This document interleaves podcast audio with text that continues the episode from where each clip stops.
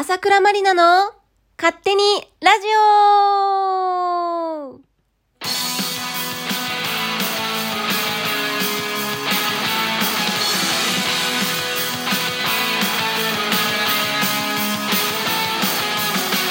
はい。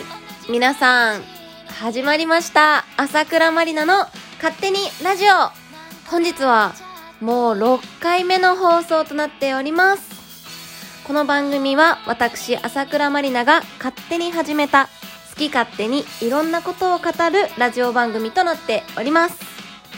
はい。皆さん、今日も一日お疲れ様でした。乾杯 はい、飲んでますか？はい。えー、初めましての方もいらっしゃると思うのですが、えー、私、朝倉まりながどんなやつかっていうのは、1回目の放送で語っておりますので、そちらを聞いていただければと思います。はい。それではですね、早速本日のコーナーに行きたいと思います。朝倉まりなって何者？はい。このコーナーは、まずは私、朝倉まりなを皆さんに知ってもらうために、リスナーさんからいただいた私に関する質問にお答えしたり、私の好きなことや今までの生い立ち、ついついやっちゃう癖まで、普段の SNS や DVD などではわからなかった、私、朝倉まりなの新たな魅力をお届けしていくコーナーとなっております。はい。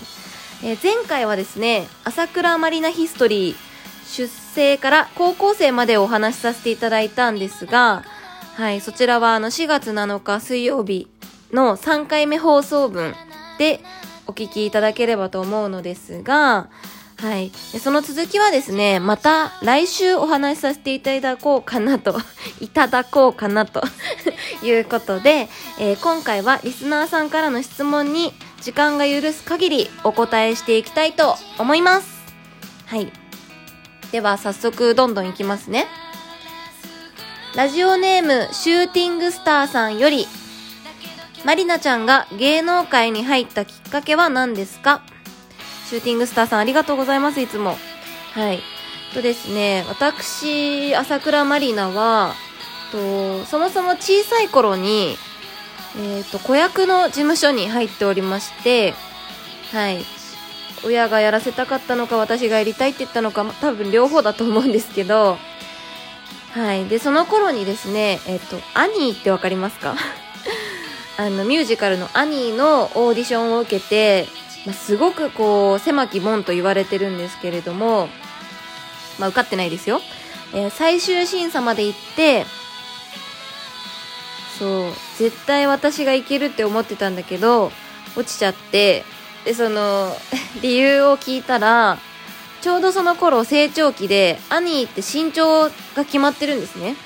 そう、で、最終オーディションで、までにぐんと背が伸びてしまって、落ちてしまいました。演技はその頃は上手だったんじゃないかなと思います。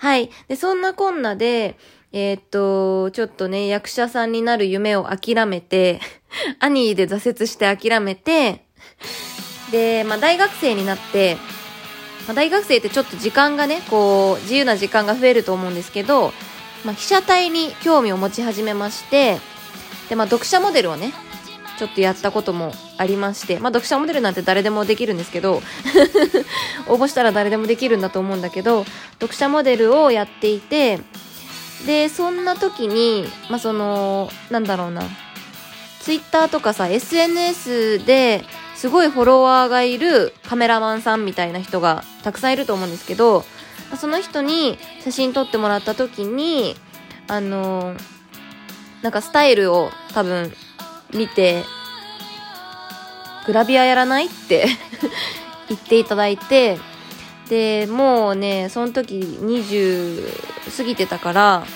なんかこう、体をね、体を売っていくのも面白いんじゃないかと思い、今の事務所に入ってから朝倉まりなになりましたね。はい。そうなんですよ。そういったきっかけがありました。だから紹介かな？人の紹介ではいこのグラビア活動はさせていただいております。はい。そんな感じでよろしいでしょうか。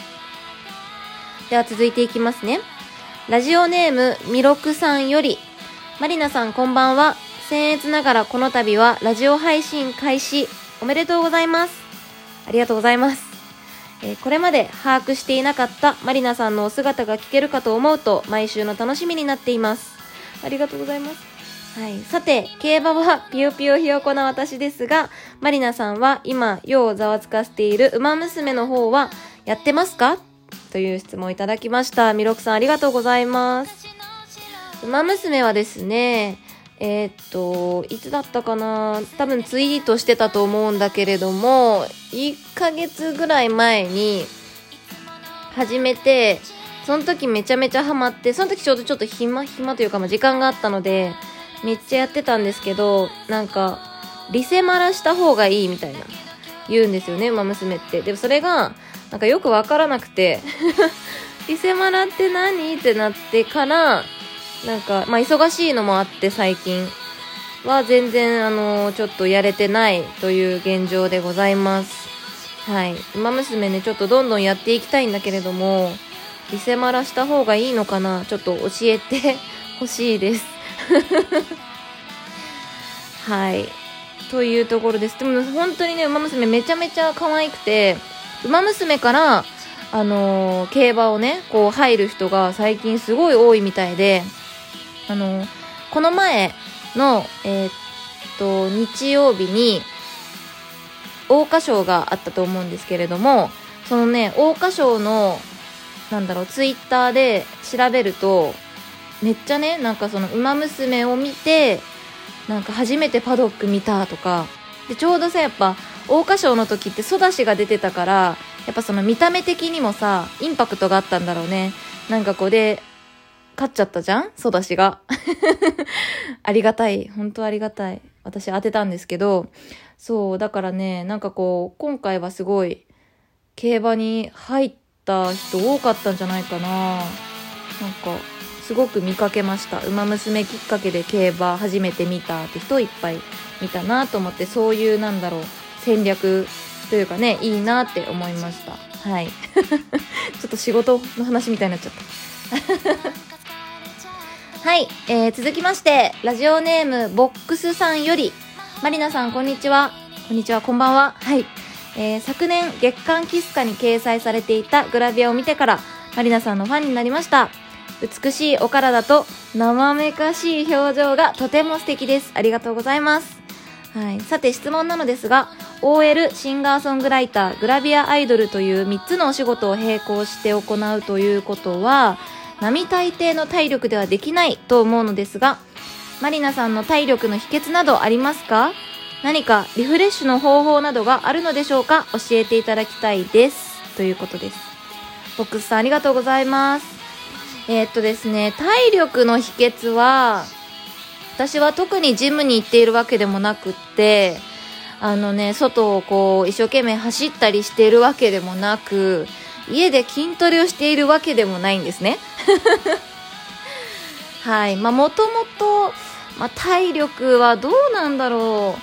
ある方ではないと思ってるんですけどまあ、ずっとただぼーっとねお家にいるだけだとやっぱりどんどん体力は衰えてしまうので私がすごくまあ好きなことがあってそれがあのーまあ、天気のいい日にたくさん外を歩くことがすごく好きなんですね。で、まあ、1万歩歩いたらすごいよねって言うと思うんですけど2万歩ぐらい歩くんですね。そうだいぶ歩く。がすごい大好きなんです。何円何駅分もそうテクテク歩くのがすごく好き。だからそれがもしかしたらあの自分のねこう体力の源になっているのかもしれないですね。はい。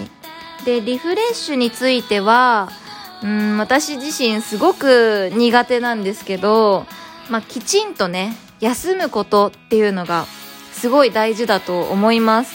もうねやっぱ OL やってで、ま、ライブもあってでグラビアアイドルの仕事もあってってなると本当にね休む暇がない。